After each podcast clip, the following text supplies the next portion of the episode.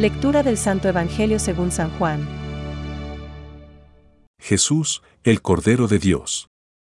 Este es el testimonio que dio Juan, cuando los judíos enviaron sacerdotes y levitas desde Jerusalén, para preguntarle, ¿quién eres tú?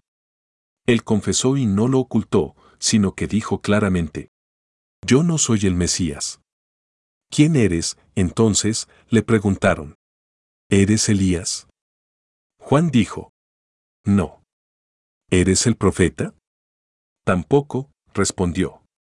Ellos insistieron, ¿Quién eres, para que podamos dar una respuesta a los que nos han enviado? ¿Qué dices de ti mismo? Y él les dijo, Yo soy algunos de los enviados eran fariseos, y volvieron a preguntarle, ¿Por qué bautizas, entonces, si tú no eres el Mesías, ni Elías, ni el profeta? Juan respondió, Yo bautizo con agua, pero en medio de ustedes hay alguien al que ustedes no conocen. Él viene después de mí, y yo no soy digno de desatar la correa de su sandalia. Todo esto sucedió en Betania, al otro lado del Jordán, donde Juan bautizaba. Es palabra de Dios. Te alabamos, Señor. Reflexión. En medio de vosotros está uno. ¿Qué viene detrás de mí? Hoy, en el Evangelio de la Liturgia Eucarística, leemos el testimonio de Juan el Bautista. El texto que precede a estas palabras del Evangelio según San Juan es el prólogo en el que se afirma con claridad. Y la palabra se hizo carne y puso su morada entre nosotros. Aquello que en el prólogo, a modo de gran apertura, se anuncia, ahora en el Evangelio, paso a paso, se manifiesta. El misterio del Verbo encarnado es misterio de salvación para la humanidad. La gracia y la verdad nos han llegado por Jesucristo. La salvación nos viene por Jesucristo, y la fe es la respuesta a la manifestación de Cristo. El misterio de la salvación en Cristo está siempre acompañado por el testimonio.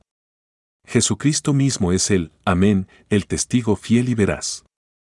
Juan Bautista es quien da testimonio, con su misión y mirada de profeta.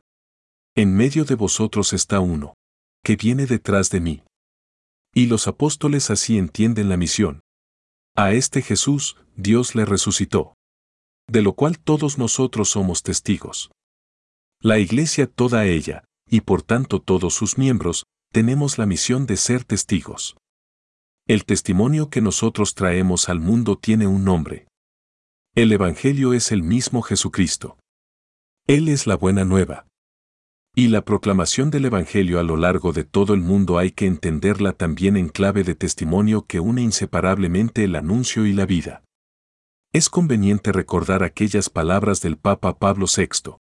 El hombre contemporáneo escucha mejor a quienes dan testimonio que a quienes enseñan. O, si escuchan a quienes enseñan, es porque dan testimonio. Pensamientos para el Evangelio de hoy. Atended a estos nuevos y estupendos prodigios. El sol de justicia que se purifica en el Jordán. El fuego, sumergido en el agua. Dios santificado por el ministerio de un hombre. Hoy la creación entera resuena de himnos. Bendito el que viene en nombre del Señor. San Proclo de Constantinopla. Juan Bautista se inclina ante Dios. Es exactamente lo que hace el Redentor. Dios reside en lo alto, pero se inclina hacia abajo. Este mirar hacia abajo es un obrar.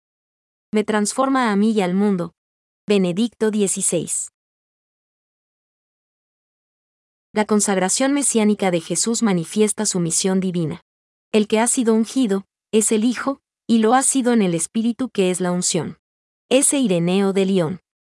Su eterna consagración mesiánica fue revelada en el tiempo de su vida terrena en el momento de su bautismo por Juan. Catecismo de la Iglesia Católica, número 438.